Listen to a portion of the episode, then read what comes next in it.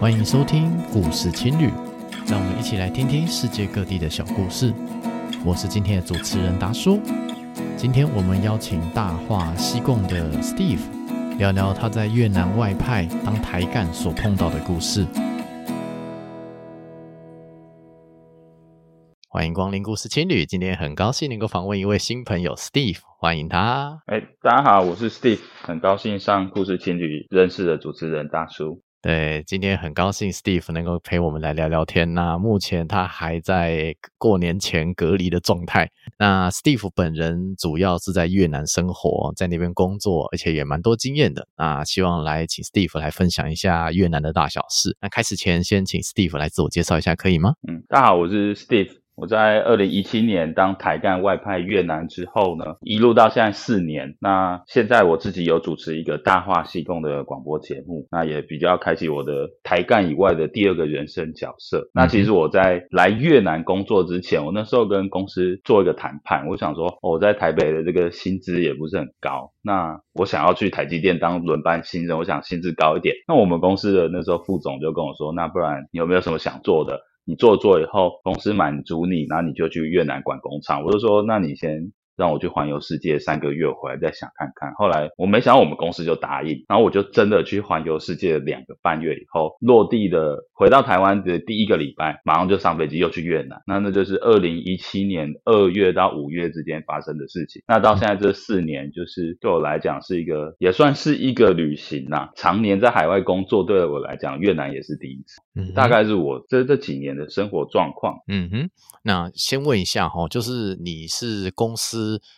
然后外派到越南，那还是在这家公司继续工作吗？对，我还是同一间公司。那是做哪一方面的公司啊？你以为是做工程师吗？哦，我们公司 在台湾应该讲出来大家都知道啊。但反正我们就是从最上游做到最下游。只是我现在的工厂，特别是在做衣服。那我们做衣服就包含大家都知道的 Nike 啊这些运动品牌，纺所以是纺织相关的产业，大概概念是这样是吗？哎，对。OK OK，因为其实我们一直听说越南的纺织厂其实越来越强，就是好像要把我们台。台湾这边都已经干趴掉了，我想说有很多台厂就是移到了越南啊、柬埔寨这些地方，这是我们目前听到的啦。那据我所知，现在在越南的台湾人好像也快要十万人，对不对？而我在一两年前，我那时候查。有数据统计的大概是七万多，Okay. 所以你如果讲说是十万，我觉得应该是有可能。OK，了解，就是有很多人移过去，当然现在因为疫情，肯定也有很多人回来啦，这个其实有点难算啊，对不对？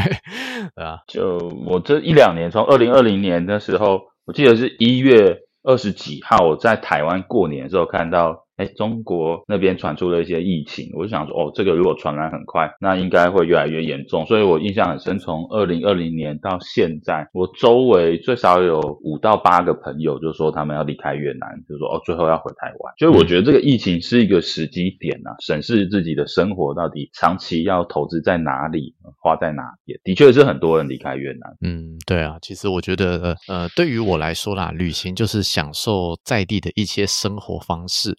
那这个生活方式，就是不论是享受过、体验过后，呃，之后到底要不要留下来，我觉得那确实是一个很深的问题啦。有人可能就悬了五六年，那这一波疫情可能让很多人决定，OK，那我就要离开某个环境。那你是选择留在越南嘛？对不对？那你自己在越南待的这四年，呃，你现在在哪里呢？因为越南也蛮大的。我跟各位稍微介绍一下越南这个非常多台干的这个地方，就是越南是很长的一条线嘛。那它北边有河内，南边有胡志明，就很像北边首都像台北啊，南边的首都呃是胡志明这样。那胡志明它又是一个比北边的河内首都经济贸易更活络，所以如果你用台北、高雄来看，有点不太准，应该用。北京跟上海来看，哦，北京是政治中心，上海这边就是呃贸易、金融等等的中心，胡志明就是这样的状况。那大部分早期来到越南的台商呢，都坐落于南方，所以南方这边有几个大产业，比如说家具业、纺织业、鞋业、五金等等，都围绕着胡志明市。那如果是中部的话，现在有一些科学园区；北部的话，就是电子业。所以我们会知道说，像那个。神送、红海的伟创，他们都在北边。那南边就有其他几家大的，比如说上市的巨阳、如虹啊等等的，宝城啊，最近又有上新闻的这几间公司都在南边。嗯哼，那我所在的地方就是南边里面台湾人最多的，就是胡志明市往北边大概三十分钟的平阳省。就是虎落平阳的那个平阳省，这边是非常多台湾人的地方，所以从我住的地方出来呢，我是可以吃到蚵仔米耍霸丸、铁板烧、台湾的早餐店，然后蛋饼啊、大冰奶等等的。我们这边有个像有点像小台湾呐、啊，所以很多台湾人跟中国人，这样子听起来好像也真的有点不太像是出国，比较像是就换一个环境的台湾。对啊，那你如果去那个温哥华，你也会觉得说，哎，怎么到处都是讲中文？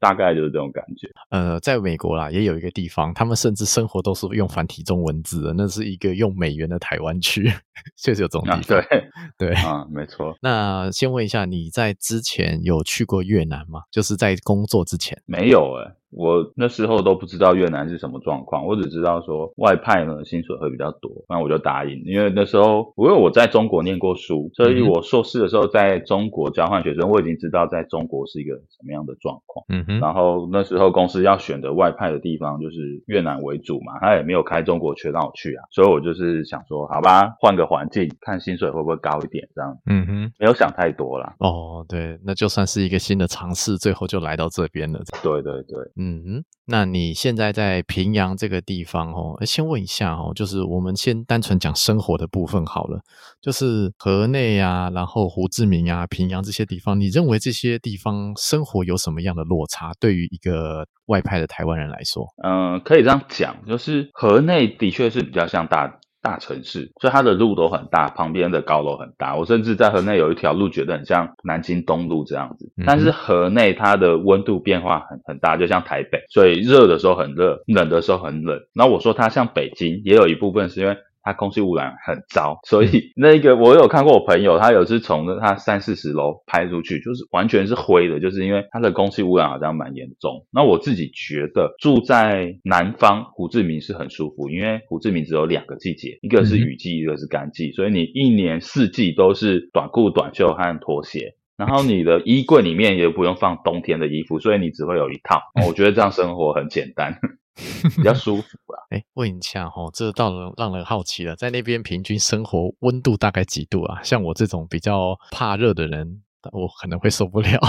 不会不会，我跟你讲不会热，因为那个像最近啊，五到哎七到十一月算是他们的雨季，嗯，那晚上其实算蛮凉，有时候晚上二十六七度，差不多就维持这样。然后夏天非常热，中午很热的时候，可能就是三十四五度，也就是说。太阳很大的时候，你不要在室外。但是太阳一下哦，然后你在外面走，我觉得基本上还蛮舒服，不会像台湾湿热这样，它不算是湿热。嗯，哦，是哦，那这样子这种温度、这种环境好像还蛮 OK 的啊。我我觉得他他的生活比较像台南，OK，哦，就是没有冬天的台南，比较像这样。还可以，还可以，我觉得这样子很棒啊。特别是我觉得在台北，每次都觉得这种湿湿冷冷的冬天都觉得很厌世。因为我们刚刚讲这几个河内啊、胡志明啊，还有你讲的平阳这几个城市，其实都算是蛮现代化的城市，所以那种些生活其实很接近我们台湾人理解的这种近代生活这种感觉，对吧？河内尤其是因为河内它捷运刚刚通车嘛。所以他们开始有人搭捷运上下班，哦，那那个感觉，我觉得搭捷运上下班，那就跟台北没有差很多。当然，它整体的都市建设发展是绝对比不上台北，因为我觉得台北有很多是我走在路上有那个很多人骑脚踏车，有很多人可以走的人行道，我觉得河内就没有，因为它的路很烂，然后胡志明的路也很烂，所以走在路上你要很小心。越南应该是除了中国以外，少数跟我们台湾一样有。过农历年的这个，所以我这次回来其实也是要在台湾过农历年。那越南人也是过农历年，嗯哼，那他的文化其实跟我们很相近。而且我先从这个过节日好了，过节日基本上跟我们都是一样，就是中秋、端午啊等等。嗯，那再来看文化，其实他们小时候也都是看金庸的古装剧，什么《射雕英雄传》啊、小龙女啦，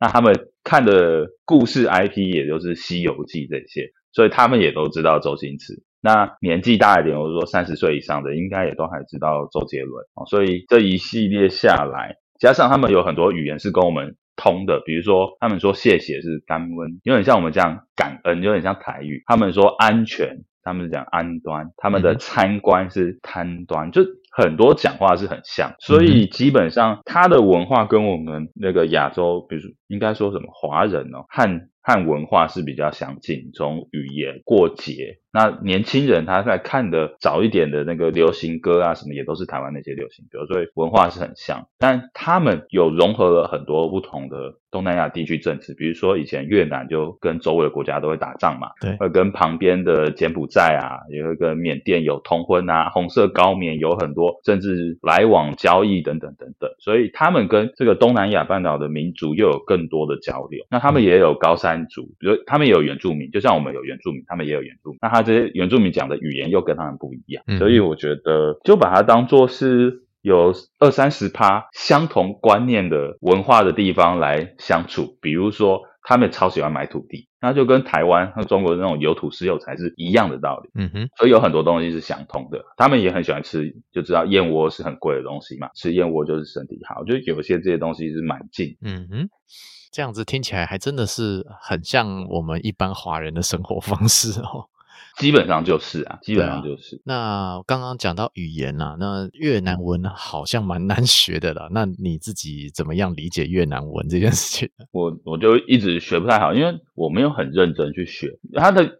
呃，越南文简单是在它有点像用英文是用拼音的，所以你把英文二十六个单字记起来，那你去记越南文，这每个英文单字的发音就可以。但是它我们台湾是有四声嘛。再加一个轻音，他们是有六声，就是说他们的音调比较多，哦、所以你如果念英文的话，英文就是语调。你看你开心难过，你去加重这句，但是他念那个字有六个音，嗯、所以有时候只有跟像我这种学半调子的，只有讲单字的时候人家听得懂，我讲一长串话的时候人家听不懂。没有关系，我觉得这就是一个练习的过程嘛。我在国外在南美洲待，说实在的，那些英文真的很重要吗？讲几个单字人家听。听得懂，这样也 OK 啊，对不对？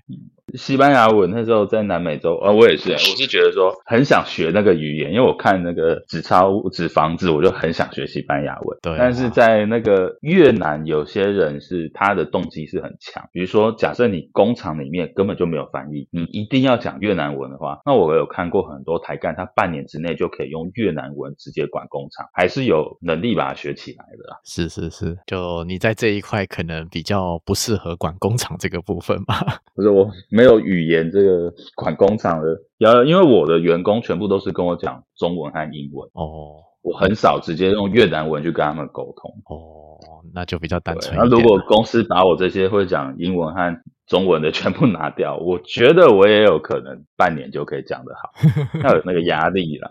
对，那讲到工厂这件事情哦，我我们真的来细细问一下台干这边的生活好了。呃，先问一下哦，就是我我们一直有听说啦，就是。越南就是三十年前的台湾的状态。那我先问好了，那边的水电啊、瓦斯啊这些基础设施啊，OK 吗？你自己觉得？没有像三十年前呐、啊。我讲我住的那个平阳这一块哈，我在平阳，我们的工厂是在那个新加坡工业园区里面，它其实就像是竹科，因为它是新加人、新加坡人盖的嘛，所以里面的水电等等的设施都很完备，然后路上的行道树全部也都规划得很好。所以看你所在的区域，那它不可能像三十年前了，因为我也没有印象三十年前台湾是怎样，应该算是你就不用台湾来讲，就是他们现在也有很多高级的公寓，公寓里面该有的健身房、游泳池、绿色景观布景，我看过最好的，其实跟新加坡差不多，就是它。新加坡上来盖的那整个社区可能有两千多户，然后游泳池啊，你在那个健身房跑步的时候，外面还有瀑布，因为你健身房上面是游泳池，啊，健身房前面也是游泳池，就是它高级的可以很高级，然后 low 的地方呢就可以很 low，像是台湾现在好像没那么 low 的，反正就是山上啦，有点像山上的房子，就是只有一层楼，怎么样？有没有像那个中南美洲那些法菲拉那些贫民窟那个样子那么 low？没有，没有，没有，没有，没有。没有中南美洲贫民窟那么 low，他们的他们应该就是像大部分就是一透天这样子。那透天你也知道，它前面的路就不会是平的嘛。嗯哼、uh-huh. 对啊，一栋一栋，我自己家前面我爱怎么搞就怎么搞。就是我我觉得我传一些照片给你看就好，但其实没有那么落后的，电都有，只是偶尔他可能一两个礼拜会突然跟你说，哎，这个早上他们要修电，早上半个半天没电，那水是从来没有停过，就是他们没有缺水的问题。哦，那就还不错啦，就至少日子还是可以过，然后那些工厂还是可以运作，大家讲好，其实都还 OK 啊，对啊，没有说没水没电了，那个可能就又更偏僻的地方了吧？是是是是是，至少在你们工业区那一边是都还蛮 OK 的。对，对那再来讲讲越南人这些族群好了，当然你是身为一个台湾人的角度看这些越南人啊，你觉得这些我们讲说越越南的员工，然后跟台湾的员工有什么差别？然后你身为一个管理人，你怎么看待这两个族群呢？嗯，应该说，越南它其实他们的教育，我觉得应该是不太不太跟工作接轨。也就是说，你今天是学经济、法律或什么的，你出来，你对那个行业的东西，其实专业是有待加强。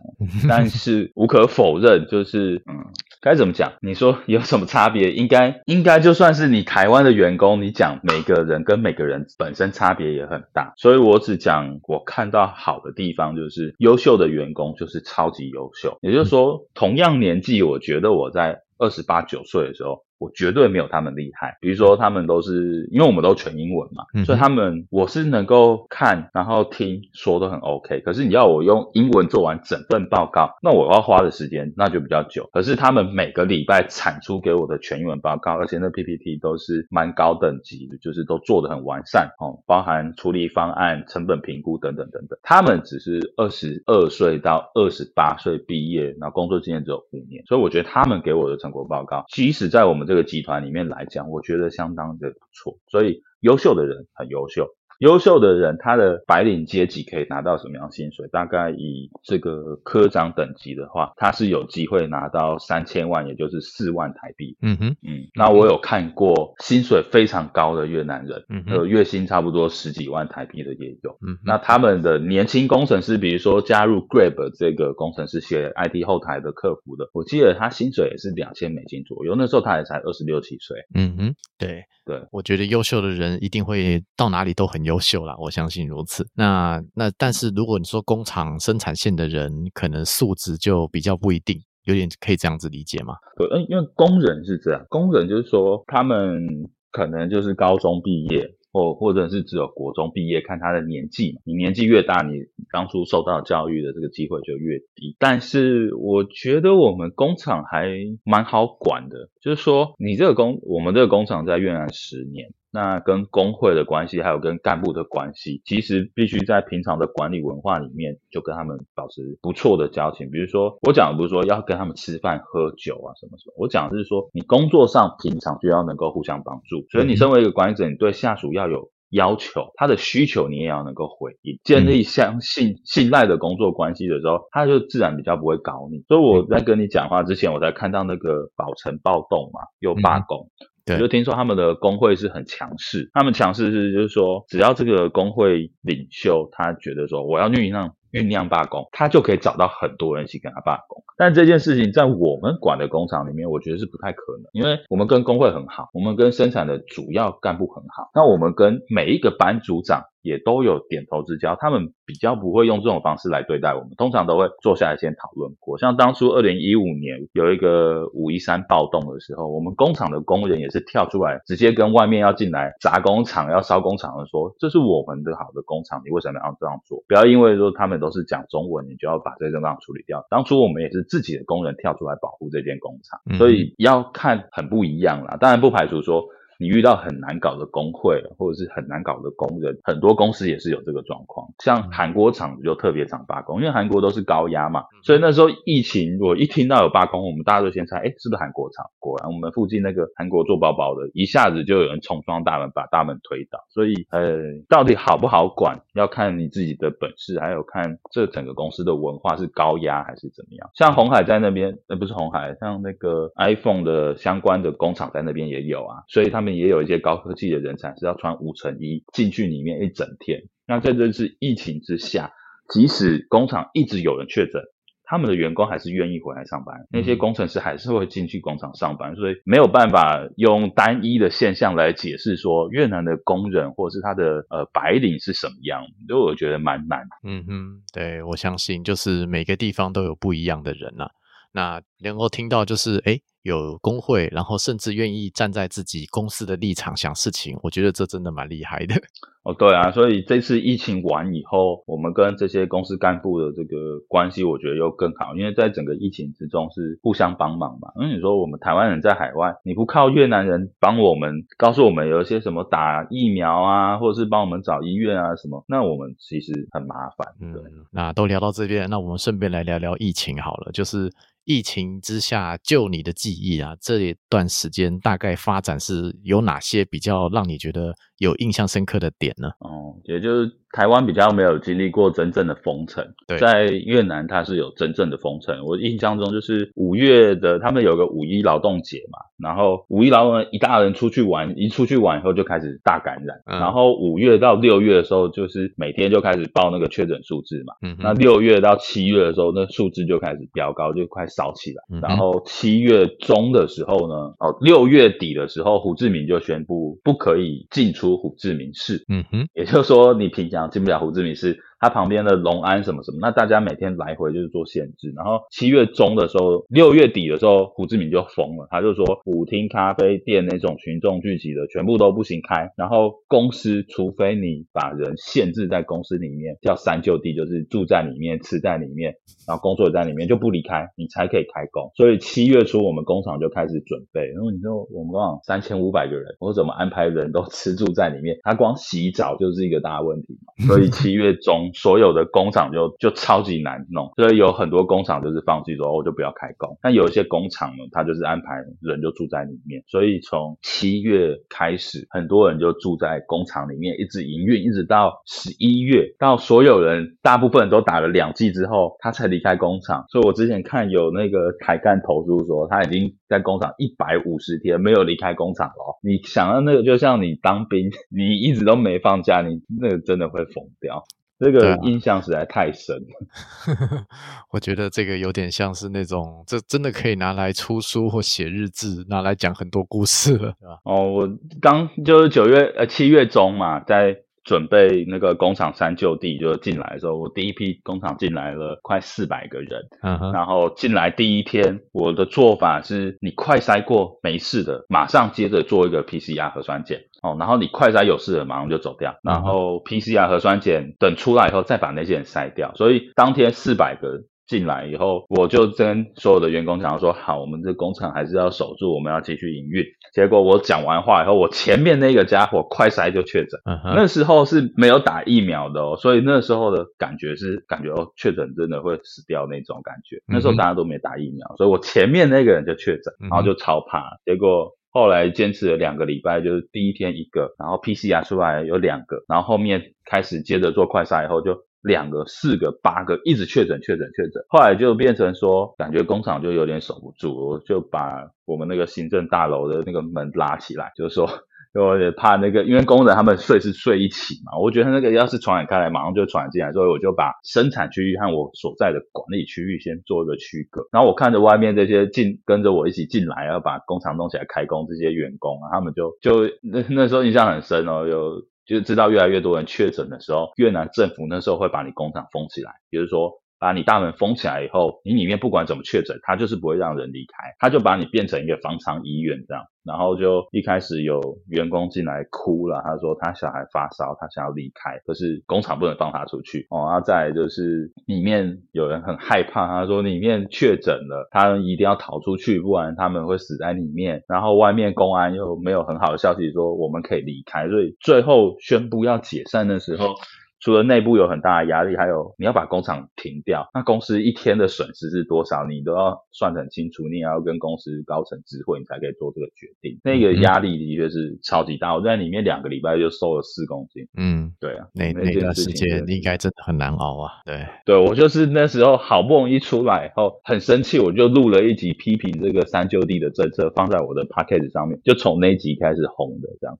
然后你要讲那个疫情的话，我跟你讲，因为台湾没有集中隔离的地方，越南有。那越南集中隔离的地方就超级恐怖。那后来有一个台干嘛，做朋友叫牛牛，他就确诊，对不对？他就是有一天就是被那个社区通知说下来筛检，然后就哦啊就下去筛检，就一筛检，我靠，他居然确诊。那时候他已经打完两剂，他居然确诊，然后那些人就没有给他时间，就说你现在东西收收，马上把你带去集中隔离。集中隔离在什么地方？就是在一间幼稚园，然后幼稚园有很多教室嘛，嗯哼，然后进去呢，每个人就是摆一张桌子，然后你把那个桌子铺铺，你就睡在那上面。那你看一间教室里面挤五十个人哦，你不管这教室再大，你挤五十个人都超级崩溃。那牛牛就在里面被被。被关了，他应该关了有二十几天吧。然后好在他会一点点越南文，我觉得是我吧，我说不定没有办法在那个地方就是撑那么久，我应该会崩溃。对，我觉得这种心酸血泪的故事，真的是在海外的人。真的是蛮多的，而且特别是疫情之下，真的有蛮多很可怕的事情。嗯、呃，尤其是大家很害怕，就是刚开始有听到有几个台上死掉嘛，那时候就是真的是没有疫苗。嗯、那那些台上死掉，有可能就是那个因为三就地的政客里面传染太快了，所以有一阵我觉得应该是六月到八月的时候是大家最绝望的时候。我想绝望就是说，八月该停工的工厂已经停了，所以所有人都待在自己家。然后没停工的工厂呢，你就一定只能在工厂里面，你就是在那边像当兵一样，二十四小时这样待命，而且又离不开越南。那时候也没飞机嘛。嗯。那经过那段时间之后，我觉得现在就越南已经是把它当做这个感冒。我讲的感冒是我现在看到跟台湾差很多，就是像我一下飞机就马上有人做口水检测，然后这个七加七加七的方案。前十四天总共就有五次检测，我觉得台湾还是控管的非常严，但越南已经没有了。就是我外面的这个秘书今天发烧，然后他就回家，然后自己筛说，哎，经理我中了，然后隔天他旁边也中，他也回家，他就说，经理我也被传染，然后过一个礼拜说，哎，我们再用快筛测已经变成是阴性，那我们就回来上班，那你就回来上班，已经不会不像 台湾有这么严重的爆出这些。我们根本不相信越南政府那个报确诊数字，所以他完全就把它当一个感冒，完全就已经躺平。也只有这样，他这个国家才有办法动下去。因为穷比病更可怕。你要是没工作、没收入，这个月房租就付不出来，你马上就没东西吃，你就只能滚回乡下。所以大部分的越南就是，那我就直接开工，就是这样硬干。那事实证明，现在就是经过，呃，我我所在的工业区应该有三分之一人都确诊过，也就是说。一个三千工人的工厂，至少要有一千个是确诊过又康复的人，差不多是这样。这就是越南现在真正的状况，基本上就是一个放弃治疗的状态嘛。因为也没怎样啊，你就是会有点那个闻不到东西，然后也。就是吃东西没味道，发烧、流鼻水，然后两三天以后，哎，就好了。我看到大部分都这样。我们有些台干确诊，他就是自己回家十四天，就他太太也跟他住在一起十四天，只是一个在房间，那一个在客厅，就他太太十四天完全没事，然后活蹦乱跳又回来上班，验 PCR 验。快筛都没事，我也觉得这个蛮神奇。对，就是新冠疫情啊，比较特别的是说，就算是打了疫苗，还是有可能会确诊啊。只是你自己本身免疫力够强的话啊，就比较不会有那种重症感染的状态。就是新冠疫情，说实在的，呃，虽然有一定的传染率，但是死亡率其实相对于很多的疾病不算是很高。所以变得是说，对了，那大家还是有办法可以过日子啦。那只是说，大家要怎么样跟这个疫情共处，这个真的是我们人类未来很重要的一个问题哦。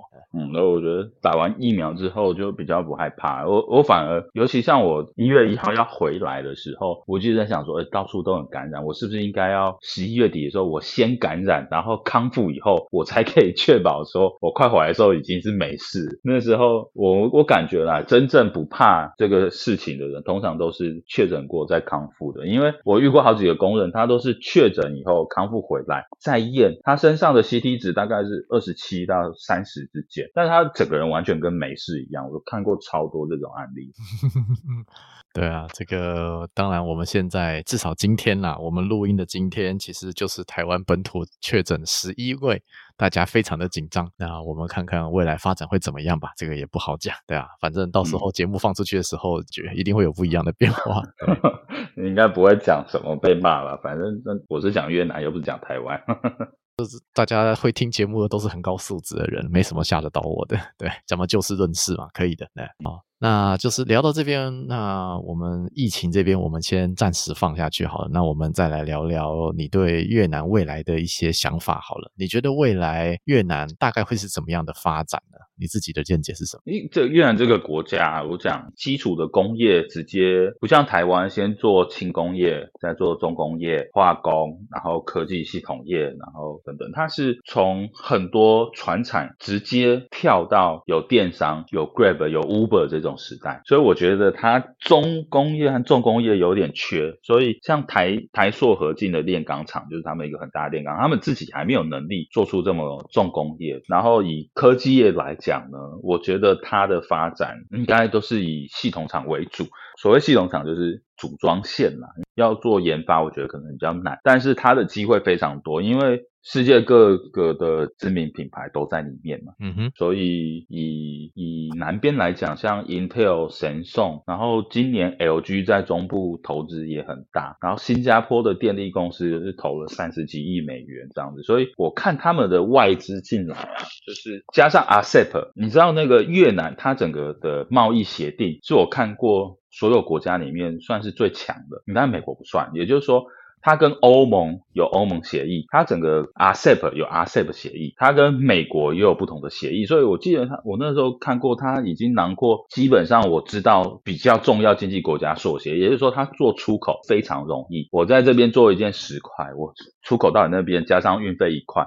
我在那边的成本就是十一块，但是你同样东西你在台湾做，可能成本人工是十二块，运费加上一块变十三块，你出口到那个国家再给你收十趴的税，你就从十四点三块开始当你的成本价，所以我觉得它的出口一定会很旺盛，因为所有的东西它在这边做都 OK 了，因为是像欧盟好像是去年通过吧，七年之内九成的产品关税要降到零。所以我觉得他他的这个做贸易的这个协议会让所有的外资一直往他那边去。所以第一个疫情影响中国的那时候工厂很多退了之后都跑来越南开工厂嘛，然后他的制造业越来越多。加上他的外资又想要发展这这边的，比如说做金融的啊，也有很多进来嘛。然后做能源的有很多进来。像台湾大型的能源投资好像不是很多，最近就是那个嘉惠电力的风力发电，但是越南就有很多进来做太阳能的，做风能的，然后也以后也有可能做核能，所以我觉得它发展机会就超级多。有空白处就有填补的机会，所以在这个就业环境上，越南人的。收入呢一定会拉高。就是说他们原本的 GDP 大概两千五到两千七，从两千五到两千七走到人均 GDP 一呃收入一万美金的时候，中产阶级是变多，中产阶级变多，投资在股票、房地产的一定会变多，所以它的股票和房地产一定是会涨。然后各行各业都进来的状况下，中产阶级变多，他的出国念书的人啊，或是能够投在教育上面的也会变多。那对于国内的各种用品的要求也都会变高。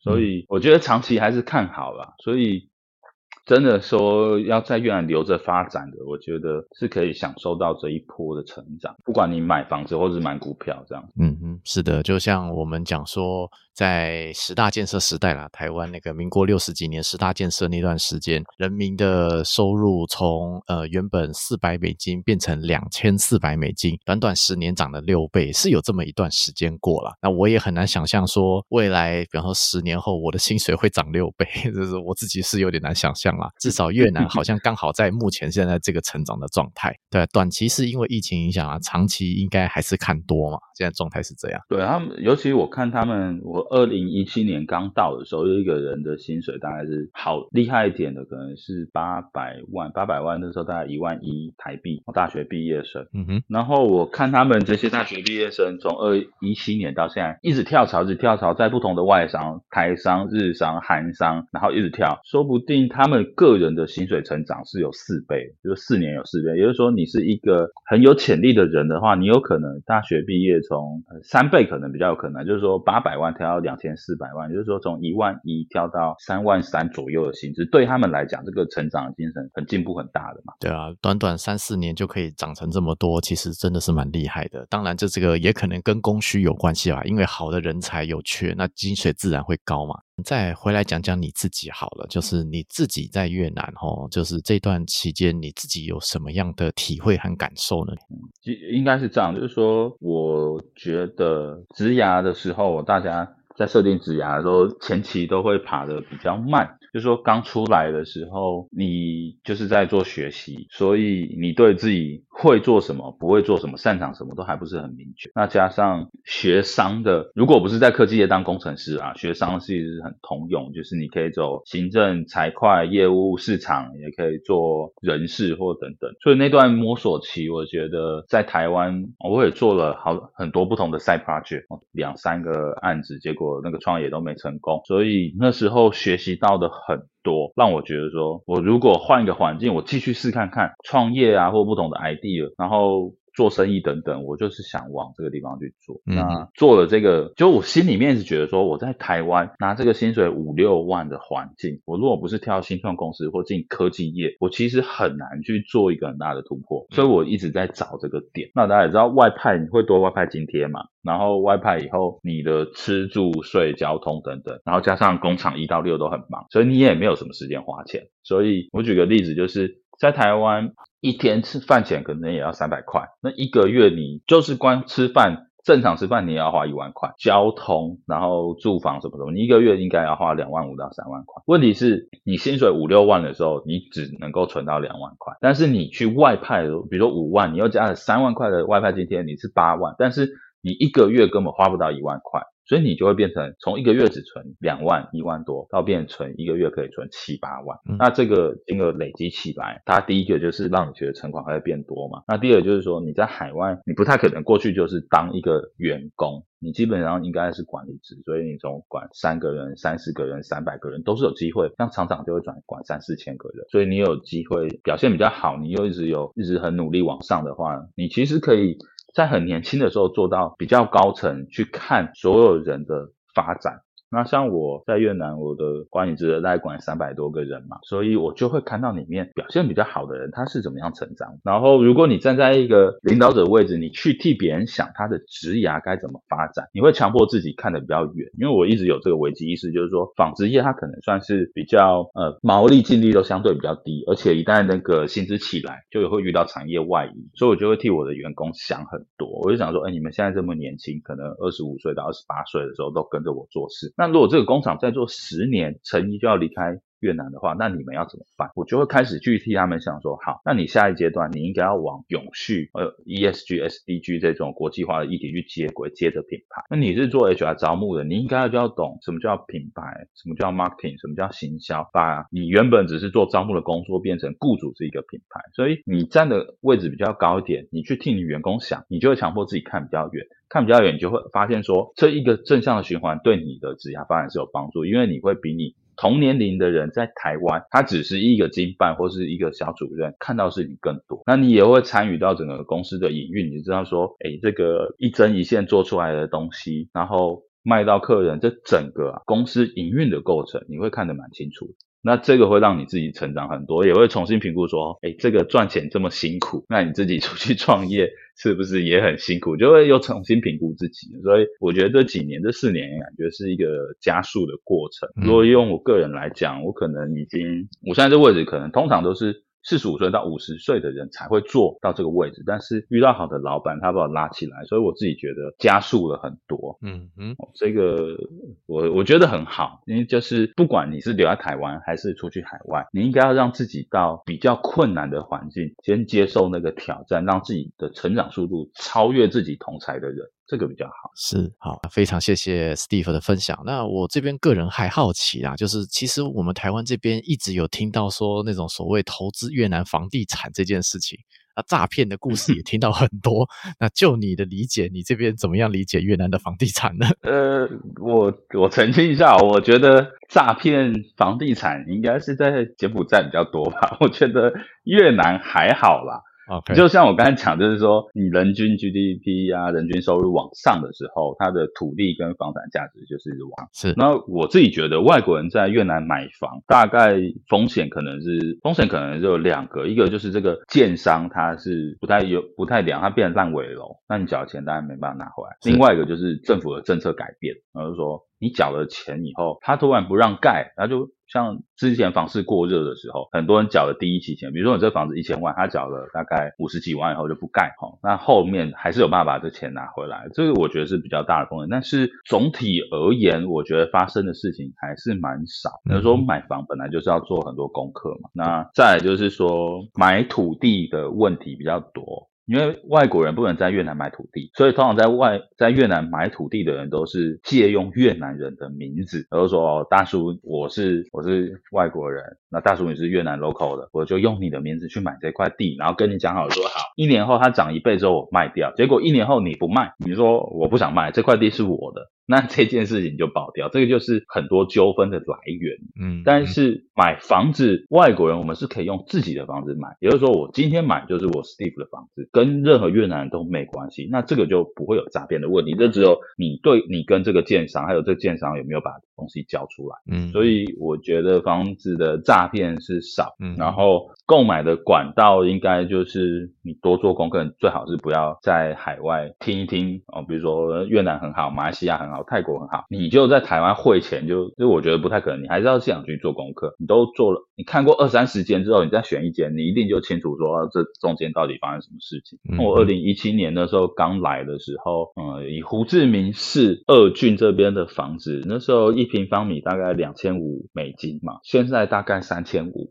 嗯哼，对啊，所以那这样上是涨多少？反正就是有涨吧。那如果它，而且它的税比较少，它不像台湾这这几年打房，就是说你一年之内或两年之内买了，你要交四十 percent 的利润。嗯、你比如说你用六百万买的房子，你最后八百万卖掉，你就用八百万的两趴把这个房屋交易税，八百万两趴就是十六万嘛，然后再加上一趴的，我忘记一个什么税，把这个钱交完以后，你的这个钱就可以。回到你原本汇进越南的地方，就是说你台湾假设你用什么，你用华南银行汇去越南好了，那越南的政府他就会把它 record 说哦。这个谁谁谁汇进来了六百万，那这六百万你买房子的时候，你又再把这个建商的合约拿去银行放着，说啊，我就是六百万拿去买这个房子。最后你用八百万把这个房子卖掉以后，你把这个三 percent 啊二十几万缴掉以后，你这八百万就剩七百七十六万，你就拿回去这个越南银行，刚刚讲说汇回台湾我原本出来的地方就可以了。嗯哼，了解，就是这方面有一些细节和流程啊，但这个风险还是要自负啦，比如投资有赚有赔，投投资前自己要评估风险啦。对，不要听别人说我可以帮你处理，你就。就是自己去处理就对了。对对对。那如果说呃，我是一个年轻人，可能刚毕业，可能甚至刚毕业工作个两三年，还不太清楚做什么，那想去越南发展看看的话，那你这边会有什么样的建议呢？就是我我先不讲创业，因为创业是另外一条路。以职涯发展的话，我觉得先到海外看看会是比较好。嗯哼，呃，就是说，假设你在台湾不是有特别优势，而且可以预测自己未来的收入轨迹，比如说你是医生。或者是台积电工程师哦等等的，那这个就你根本就不用去做这个考虑嘛，因为台湾在这块就是很强。但假设所谓的工作只是一般，我讲的就是反正三到六万的工作，我觉得都没有差很多。那你要去海外一拼，把薪资加上外派薪资拉到十万块，我觉得诶，你收入起来了，你又有这个。经验是不错，但是要特别注意，就是海外工作的话，你的技能属于在工厂端，所以台湾是没有什么工厂的，很少，除非你去系统业的工厂，或者是你去那个四大化工啊、化工厂啊，或是这种，就是你在海外的传产经验，你回台湾应该是不太 apply，所以你回来会有落差，那要把这方面都想清楚。嗯哼。对，就是我们讲说技能还有供需吧，自己的时间值多少钱？这个其实我最近也是转职，所以其实也有蛮多思考的。没有走进一步有一步的欢喜吧，我可以觉得我会有这样子的体会。嗯，那个进一步这一件事情，可以更正更准确来说是在找一个人的破局点，也就是说你前面做了很多累积，你可能做 marketing 又做行销又做业务又做贸易，结果你的薪资还是没有办法拉到一定水平上。我又以台北，然后台北之前好像说一个家庭的平均收入要差不多是十万，我们说以这个为基准，那怎么样？能够破月收入十万，我觉得在台湾的一般公司每一年三五八成啊，我觉得就很很难很难。所以我在找的是一个破局点。那所以要么你就是去很高薪的大公司，要么你就去海外。然后我当初就是没有选哦去护国神山那条，因为我也知道说那个太累，我可能不太适合。嗯，不太适合科技业，所以我就往海外。那这几年目前看起来选择都是对，因为当初出来海外，我想做的事情，那几个我自己设定的目标我都有达到。那如果再往未来三到五年去看，比如说我奔四跨越四十几岁的时候，这时候人生的目标已经有点变换，我也不一定是以。追求收入成长，我可能就是希望有家庭有小孩。那那个时候抉择又不一样，因为海外要处理家庭或是小孩的教育啊、医疗等等，那完全是不同的问题。嗯嗯，那个到时候再说吧。对啊，对啊。好，那就是说，我也相信大家各位听众非常喜欢 Steve 的分享。那如果想要听到更多关于越南的内容的话，我们可以怎么样追踪 Steve 的内容，或者是跟 Steve 联络呢？啊、哦，因 为我在越南有开一个那个。Podcast 频道叫大话西贡，嗯，因为我之前很喜欢周星驰那个《大话西游》，我就把它改成西贡嘛，就变。那我后来又自己做一个 logo，就这样子。我觉得我的主题会。跟大叔某些比较接近，就是台干的职涯发展。那我现在也做集团的 HR，所以当然对职涯、对生涯规划这块我是比较有兴趣。哦，这是我的一个工作。嗯、那第二个就是投资。那我在台湾做股票，我都是买了以后我就会忘记什么股票，所以我不是很在行。嗯、但是每个人会有一个自己比较相应适合的投资工具。我觉得做房地产可能比较适合我，所以我在越南看房地产，自己觉得经验比较多，又看的比较比较准啊。有可能最近就是。都是会涨嘛，所以不管我怎么讲，它就是会涨。嗯嗯。那再来就是外派的这个生活等等，就是食衣住行啊。我比较少去讲玩的，我比较常去讲说这个行业里面发生什么事情。所以我也像大叔一样，有在访问比较多的人。那最近又慢慢有点跨出越南，有的在马来西亚，有在泰国，我慢慢去访问一些这些外派人生的事情。所以欢迎大家想了解东南亚，或者是工作投资的话，来听我的大话西贡。嗯嗯，好，这边是。科普一下，所谓的西贡呢，就是胡志明的旧名称嘛。那他以前有一部很有名的戏叫《西贡小姐》，那个应该大家可能有听过。对对对对，他以前叫塞贡，所以老一辈的海外越南人，他就不喜欢人家叫他叫胡志明，那是因为被那个北越打下来，他才可以改名叫胡志明嘛。他以前叫塞贡西贡。对对对。对，胡志明也是一个很重要的人啊，那个这边可以另外特别开一集再讲了。啊，对对，他他很他很神哦，他就是当船员去过非常多国家，然后有很多不同的这个体验啊，然后我。我记得他是蛮蛮特别，一个瘦瘦小小的老先生。我刚到越南的时候，看那个马克杯上都印这个留胡子的，跟钞票上的一样。我想哦，这就是胡志明，胡志明就是他们的新台币，或者是这个意味。然后我觉得很不错啦，欢迎啊！那等没有疫情的时候可以来玩玩。我觉得大概可以花个十天吧，就是从南一路玩到北。然后我看之前很多老外就是在胡志明买一台摩托车，一台野狼重机，然后。十天一路骑到河内，卖掉就离开。它这个中间，它也有很漂亮的山，也有很漂亮的海，嗯，很推荐。对对对，这我觉得现在疫情什么都不好说了。那期待之后能够再跟 Steve 相聚，这样。好，那今天谢谢 Steve 的分享，也谢谢各位听众的聆听。那相关链接我会放在资讯栏下面，给各位听众做一个参考。在这边跟各位听众说声再见喽，拜拜。再见，拜拜。透过 Steve 的介绍，我们可以知道说。外派到越南，其实也没有想象中这么可怕。生活还是要过，不论是台湾人，不论是越南人，不论是哪一个国家的人，不管是碰到疫情，还是碰到工作上的困难，只要有一群一起打拼的朋友，相信都是可以平安度过每一道难关的。希望今天的故事对大家有一些小小的启发。如果喜欢我们的节目，欢迎来我们的 Instagram Story in the Hostel，一起来听听世界各地的小故事。祝福大家在人生的路上更有勇气，找回自信。这里是故事情侣，我们下一期节目再见，拜拜。